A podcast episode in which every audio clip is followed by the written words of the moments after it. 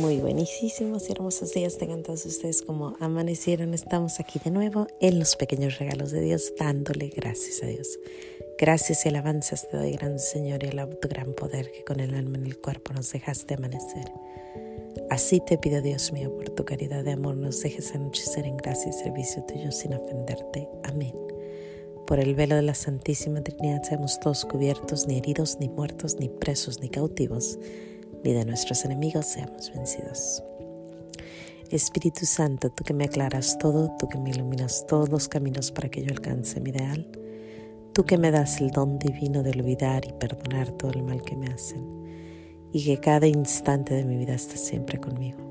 Yo quiero en este corto diálogo agradecerte por todo y confirmar una vez más que nunca quiero separarme de ti por mayor que sea mi ilusión material Deseo estar contigo y todos mis seres queridos en la gloria perpetua. Gracias por tu misericordia para conmigo y los míos. Amén.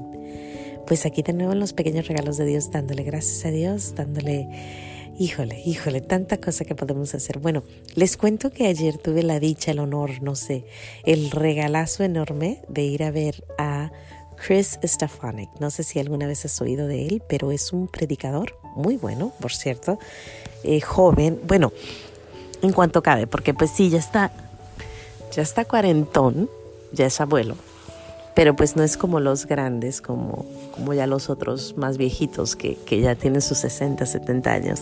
Él es joven y se mantiene muy joven y, y, habla mucho a los jóvenes. Muy bueno, por cierto. Pero ¿cómo fue esto? Bueno, hace dos años, antes de la, de la pandemia, eh, nos regalaron los boletos para ir a verlo y se canceló por eso la pandemia y duramos dos años y hasta ayer apenas vino a nuestra iglesia. Y yo tenía los boletos, pero no estamos seguros si íbamos a ir porque yo no tenía quien me cuidara a, los hijos, a nuestros niños. Pero cuando nuestro Señor quiere que tú estés en algún lugar, Él hace todo para que tú estés ahí. ¿Por qué les digo esto? Porque caminando con una amiguita, con una prima, le digo, estábamos platicando y me dice, cuando usted es un babysitter, tengo a mi niña. Ayer mismo me dijo eso y la volteé a ver y le digo, ¿en serio? La ocupo para esta noche. Y luego, luego me dice, sí, cómo no. Y aquí estuvo la niña cuidándome a mis hijos como a las, a las seis y media, de seis y media a nueve y media.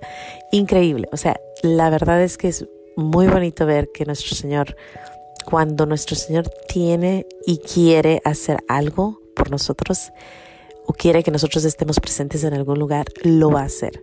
Pero bueno, eso es una. Gracias, Señor. Gracias, gracias. Pero lo que les quiero dar gracias es por, o los que les, lo que les quiero compartir es la buenísima plática que él tuvo. Es una plática extraordinaria. Tuvo dos pláticas más o menos. La primera es acerca de cómo nuestro Señor nos ama. Una plática preciosa, preciosa, preciosa. Un poquito de teología, un poquito de, de de lo que vivimos, de, de, lo que él vivió, de por qué lo hizo, preciosa. Pero después habló acerca de cómo mantener la felicidad. Pero más que la felicidad es el gozo, el gozo que se da, el Espíritu Santo nos da ese gozo, esa felicidad. Y curiosamente, yo estoy totalmente de acuerdo con él, porque el primer, primer, primer punto que dio es ser agradecidos, darle gracias a Dios, dar gracias a nuestro Señor Jesús, dar gracias por la cosa hermosa que está alrededor tuyo. Increíble, o sea, cuando Él dijo eso yo dije, sí, estamos en sintonía porque es nuestro deber y salvación darte gracias siempre y en todo lugar. Pero no solo eso, la Biblia dice bastantes veces y constante dice, Den gracias a Dios, demos gracias a Dios porque es bueno, demos gracias a Dios por su misericordia, demos gracias a Dios. O sea, dar gracias es una de, los, de las cosas más importantes para nuestra salvación, creo yo. Porque cuando uno se enfoca en las cosas buenas, en las cosas maravillosas que nuestro Señor nos está dando, entonces la vida cambia. Aparte, empiezas a poder decir gracias en las cosas que a lo mejor no van tan bien. Empiezas a dar gracias en esas cosas que a lo mejor no parecen que son buenas, pero tú sabes que hay un propósito, que todo lo que te pasa, todo lo que sucede, todo lo que hay alrededor tuyo es precisamente para llegar a algo que nuestro Señor te está llevando. E incluso en los momentos oscuros alcanzas a decir gracias. Y yo creo que entre más se acerca uno a ese, a ese, a ese momento, a ese estar cerca de nuestro Señor Jesús, al querer vivir junto a Él, más se da uno cuenta que en esa oscuridad nuestro Señor más nos ayuda. Y hay que estar siempre, siempre agradecidos. Esa es una de las cosas que habló. Habló de muchos temas, de muchas cosas que, que pues, que Él recomienda para, para ser feliz. Y les voy a dar los, los, los tres puntos que Él dijo y uno que yo creo. Eh, el segundo punto que dijo, aparte de dar gracias, que estoy totalmente de acuerdo de dar gracias, por eso el pequeño, los pequeños regalos de Dios, dándole gracias a Dios todos los días. El segundo es llenarte de amigos, tener amigos a tu alrededor, tener buenos amigos. El tener amigos es algo precioso. Pues, se ha hecho estudios, bastantes estudios acerca de las personas que viven con más tiempo y casi todas son esas personas que están rodeadas de personas y de conexiones buenas. Dio un ejemplo acerca de los árboles secuoyas, y no sé si has visto esos árboles enormes, enormes, que crecen grandísimos y están gordos, gordos, gordos, que hasta un carro puede pasar por el medio de ellos. Y tú creerías que sus raíces son larguísimas, ¿no? Que sus raíces bajan para poder sostenerse en los temblores de California. No, no, no, no. Sus raíces solamente son cinco pies hacia abajo. Cinco pies pero sus raíces están conectadas o están entrelazadas con todos los árboles de alrededor. Y por eso creen que su energía y su grandeza es así, porque los árboles grandes, enormes de secoya, están conectados unos entre otros, entrelazados sus raíces. Increíble, precioso, precioso pensar en, en que nuestro Señor nos da el ejemplo de cómo crecer frondosos y bellos por medio de estos árboles. Preciosa la plática, como les digo, hermosa la plática. Lo siguiente fue que nuestro Señor, eh, que Stefanik dijo, que nos, que nuestro cuadro de vida, nuestra pintura de la vida, que el marco de ella fuera, y es necesario, que sea la fe lo que nos mueve, que la fe sea el marco de tu vida no que sea una parte de tu vida, pero que sea el marco, lo que encierra toda tu vida. Que tengas fe en que todo lo que está pasando es por gracia de Dios. Y si tú pones un cuadrito hacia alrededor de tu carita, o de tu cuerpo, de tu o de tu o de tu vida, que todo sea basado en tu fe. Todos los movimientos, los pasos, las cosas que das sean basados en la fe. Qué hermoso. Qué hermoso, qué señor más, más increíble. Y la forma como habla, otra vez se llama Chris Stefanik. Es, es, habla en inglés, pero mm, puedes, si hablas inglés, pues te lo recomiendo. Increíble, increíble.